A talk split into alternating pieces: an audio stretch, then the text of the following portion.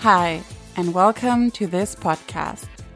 I'm Isabel, and I'm hosting this interview podcast in which I'm talking to inspiring personalities in the field of social entrepreneurship within Europe.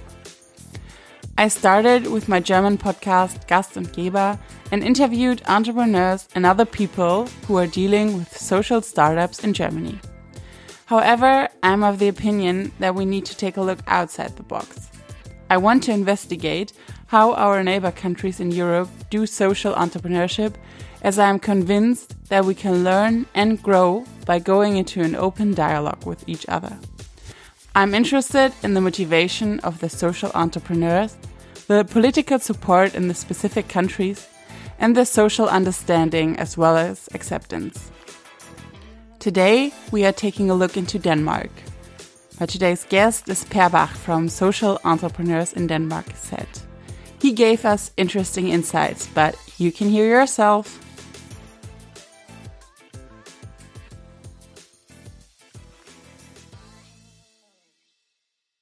All right. Uh, maybe you could quickly introduce also yourself for everyone who's listening.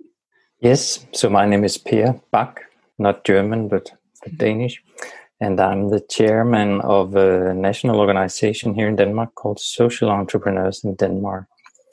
We have a Danish name also, but uh, we're a national organization that sort of promote social entrepreneurship in in different ways, trying to disseminate knowledge through our different platforms that we collect from from all over the world about social entrepreneurship, impact investing, social innovation, etc. All sort of issues that might be interesting for a social entrepreneur. We host different kinds of uh, events, mm-hmm. study trips, uh, seminars, workshops, mainly to give knowledge also to social entrepreneurs about different issues that, that might interest them and also lift their competences and then we participate in different kind of projects nationally and internationally on social entrepreneurship. Has been basically uh, erasmus uh, seed projects and uh, nordic council Min- ministers projects. Okay. So that's basically what we're doing and a lot of other small things that uh, and uh, how many members do you have Right now, we are 150 members. We started the association back in 2010. Was actually, or we we actually grew out of a master education in social entrepreneurship on the University of Roskilde. But after a, a couple of years as a sort of alumni for for master students, we decided that it would be more fun to have an open association for everyone interested in in social entrepreneurship. And but do you have a specific focus, or are you basically integrating everyone who is doing something good?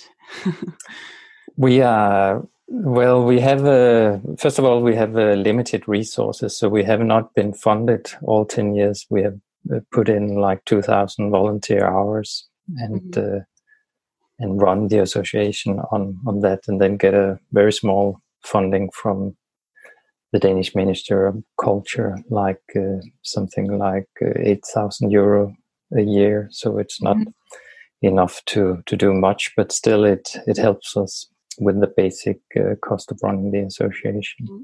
So with that in, in mind, we, we also can do, uh, we, we can have limited uh, efforts, but uh, still with, with the very few resources, we try to uh, put main focus on on disseminating news and sharing knowledge because no one else actually do this in Denmark. So we have a quite substantial newsletter which takes in inspiration from from abroad. For example, if you in England have a new impact investment platform, we would share the mm. the idea here. Or if you have exciting social enterprises that has done particular things or has started in a new field or done things in a new and more innovative way. We write about it and we share it with with our danish readers to uh, to sort of inspire and uh, in that sense. Cool. And um, what would you say how is the political support? I mean you just said that they kind of supported you but also, I mean, in general, not only on a monetary basis, because in Germany, I would say there's, well, there is a little support, but um, it's just little. And I think one of the reasons is not that the politicians do not actually want to support. It's more that there's a lack of knowledge about social entrepreneurship. So I think many people just don't know what it actually is and what you can what you can do with it. And that's why, in my opinion, um, there's a lack of support. So, what would you say how it is in Denmark? Well, it's uh, sort of the same. I mean, the support we get from the Ministry of Culture, we get because we're a national volunteer organization and not because we are supporting social entrepreneurship or social enterprises. So, that being said, I think if we go back in history to 2013, there was a lot more attention around social enterprises, and there was a a willing government who actually started a national center for social enterprises and uh, also uh, in in the same in the same uh, at the same in the same time they uh, introduced a legal scheme for social enterprises which mm-hmm. which we still have the national center closed because the government only provided funding for one and a half year and then the governments changed from social democrats to a liberal government that was not really interested in continuing initiatives that the previous government had initiated. So, uh, since 2015, the political attention around this area has been small, you can say, and or non-existing. Mm-hmm. But there's still uh, there's still the legal entity, and it grow it is steadily growing. So you can become a registered social enterprise in Denmark. Uh, and 620 last time I, I looked was has has uh, registered as a as a registered social enterprise, mm-hmm. which is is quite good because the the scheme is sort of growing uh, in in spite of the fact that there's no governmental public relation around it. There's no support at all around it. Mm few municipalities support the, the scheme, and a lot of the, the volunteer and the interest organizations also support the scheme because we we think it's a nice way to have a possibility of creating more attention around social enterprises, but also to to have the concept reach a certain kind of credibility because you have it written in a law. So you should be able to uh, live up to five criteria to become a registered social enterprise in Denmark. You need to have a social purpose. You need to be a business. So you cannot have all your money donated. You need to have a certain proportion of your money that you make yourself from sales of products or services. Then you have to uh, be independent of the public sector. The public sector mm-hmm. cannot own more than half of a social enterprise or have more than half of the decision power. Mm-hmm. You need to be transparent and have an including and uh, um, yeah, including and transparent uh, governance of the the company. And then finally, which is what is probably the most important, you need to reinvest profits. Mm-hmm. So if you can report on these five issues, you can become a registered social enterprise. So we we kind of what we do is we try to promote the scheme as much as we can and encourage municipalities, foundations, and other organizations to, to do so. And we also encourage our members that are social enterprises to, to become a registered social mm-hmm. enterprise mm-hmm. to keep the attention around the only leftover you can say from political interest in, in the field. okay. And is it um, more centered to to bigger cities like Copenhagen, or would you say that the the scene, or yeah, in general, the social uh, enterprises are kind of spreaded throughout the whole country? Well, of course, there are uh, a very big amount of social enterprises in Copenhagen and Aarhus, which is the, the second biggest city in, in Denmark. Very nice city, by the way. I think I was yeah. there last year. yes, um, you are looking at it right now. Ah, wow. we have pretty good weather, better than here in Berlin. yes, for sure. Well, uh, uh, there's uh, the big cities host more social enterprises for sure, but there's also quite a quite an amount of, of enterprises in in rural areas and uh, in smaller smaller cities also. Mm. So there would be a, a, diverse variety all over the country. Mm. Um, during the Corona crisis, I guess also uh, in Denmark, the social enterprises were a bit affected. I guess. Um, was there some extra support? Because in Germany, for instance, I read once an article saying that the whole startup scene in Germany um, gets a specific amount of, of money, but in the end, just 3.2% uh, of all the startups um, that got money were, were social startups. So basically, they were kind of yeah under the radar, so they didn't really get support in the in the Corona crisis. Um, was there any help in Denmark for these kind of enterprises? In the first round, there was not really so much uh, thought about civil organizations and uh, civil society organizations and social enterprises, but at a later uh, time of the in, in the into the corona situation they sort uh, the government sort of uh, found a way to to give a certain portion to to uh, this group also so it's not everyone who can live up to the different criterias but uh, but still a few would would have the possibility mm.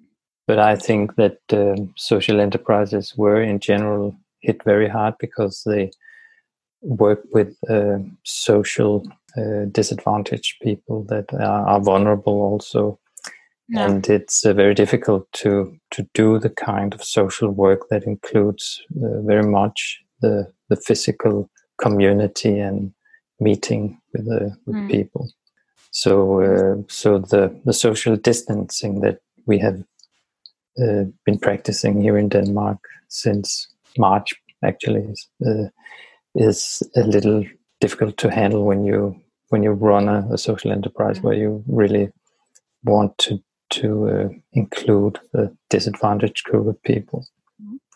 So in in terms of that, and also because a lot of social enterprises here are working together with municipalities or have the municipalities as as a customer, as a paid customer for different schemes for vulnerable citizens. Uh, which were, were closed down for a period uh, mm. simply to security reasons. So, this being said, and then of course, social enterprises are also enterprises that sell different products and services, and restaurants and cafes are are in the same way affected as as the rest of the the sector and the rest of these kind of yeah. businesses but I have I have not heard of many that have had to close the, the business. Okay. So it's better to be a social enterprise than a, a traveling agency, for example. Yeah, yeah. Fingers crossed for yeah. the winter. Yeah. Um, you say on your website um, that social entrepreneurs in Denmark uh, see the sustainable development goals as a natural framework for the work of the association um, how strong are you oriented on these um, sustainable development goals, or how how do you yeah integrate it in your work? Um, maybe you can tell us a bit. Well, first of all, we as we are as small as we are, it's not wouldn't have so much effect that we bought our coffee from a, which we of course do anyway. But but where, where our sort of contribution would be to uh, share the knowledge around, tell about the goals. And so we give a sort of introduction uh, events where we uh, introduce the goals and uh, go more in detail with why you, as a social enterprise, a socially responsible business, should be interested in in this. It makes no sense if you're a social, if you call yourself a social business and you, for example, help uh, sell coffee to uh, provide jobs for for a disadvantaged group. But if the coffee you sell uh, is uh, harvested with children's work in Africa or yeah. or do not pay the, the workers or the employees in Africa a nice salary or pollute the ground or use chemicals or whatever, then it doesn't really add up in the in the total social impact. Yeah. So you need to look at everything in you know, or you need to look at your work is what we say and what what we share of, uh, uh, in our approach. That you you simply need to to have a holistic look and uh, be able to sort of put across in all 17 uh, more or less uh, different mm-hmm. goals that you are uh, you are not on the wrong track on, on any of the goals. That's of course a, a large thing to expect from some small companies, but uh, I mean there's not really any any way around it as yeah. I see it. So uh, everyone has to sort of uh, be be interested. Mm-hmm. It's yeah. our own future in a way. So so, but but we we do more like uh, on the publicity for the for the the goals. That's more our our approach. And then of course we try to keep uh, uh, to do our best ourselves as an organization to to live up to doing as much as possible. Okay, cool. Um, what do you think? How does the Danish social startup or enterprise uh, scene develop the past years? I mean, you just uh, talked also about the political situation a bit, but do you think that there is a growth um, in the amount of social uh, enterprises? Enterprises. Well, we do not have specific statistics, so that's why we actually right now enter together with uh, Holland, England, uh, Germany, and a couple of other countries in in Europe. A project called the Social Entrepreneurship Monitor that you yeah. have probably heard about, yeah. that collects data because that's a critical thing to actually have have real real data. Mm.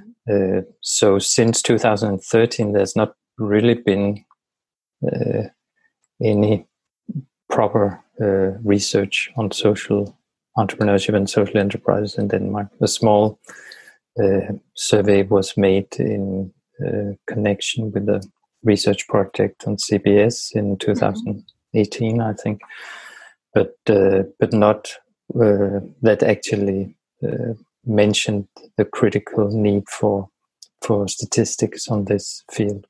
But that being said, we have we run the only sort of overview or list of social enterprises in Denmark on our webpage because no one else does it, and we think it would be important as a municipality or customer or company, anyone interested in finding social enterprises should have a, an option to to do so. So we try to run a, a list of uh, or a total list of social enterprises in Denmark in that sense. But uh, I think even even we have a difficulty to say precisely how many there mm. are. I think there, as a or a qualified guess would be there's a, a place between 450 and 550 social enterprises. Okay. And they come in and go quickly also because, uh, like other companies, uh, sometimes it's very difficult. And if the if the social entrepreneur behind a, a company gets sick, uh, gets another job, uh, or whatever, then then it stops and starts. So if you have around 500, there would be a, a lot of changes all mm-hmm. the time. So that's that's around social enterprises, but you can say the the startup scene as such. I've, I I think uh, I could very qualified uh, say that there's a, a, large interest among new young startups to to do something social or to to make an impact and not so much to start a traditional company mm-hmm. most young people want to to do something right with the, the company they start so this means that there's there's a huge sort of grassroots layer of uh, new startups that in different ways have have a social, environmental, or mm-hmm. cultural uh, aspect in their in their vision and mission, and they are not as such social enterprises, or they do not understand themselves entirely as a social enterprise, more as a as an impact startup, you can say. Mm-hmm. Yeah. So, uh, so the the question is if we can sort of keep the concept or they will get mixed or whatever happens. In Denmark, I think it's a little different than, for example, in England, where they have a strong national interest organization that can support the the concept and, and the idea. And uh, we do not really have that in, in Denmark.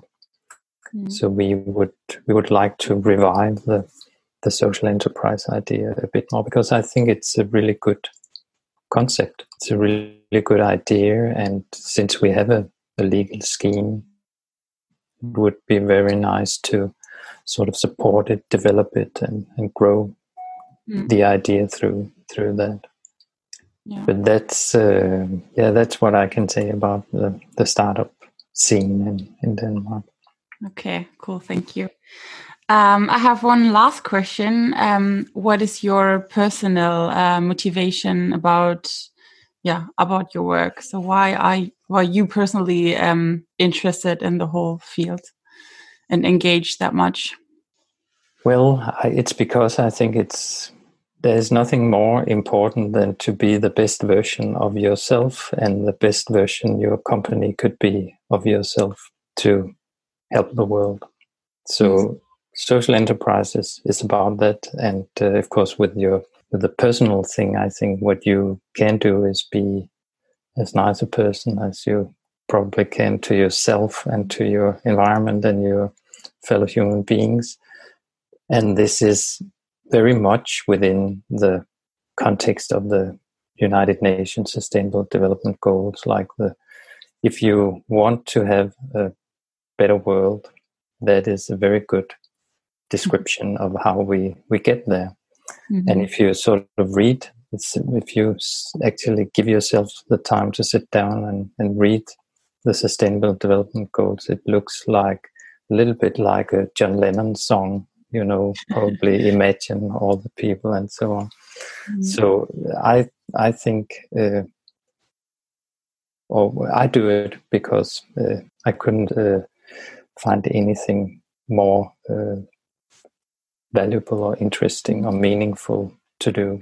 And i do it even though i'm not paid for it. So so it is really really important. Yeah. Okay cool. Thank you very much for the insights uh, to the danish um, social enterprise scene. Too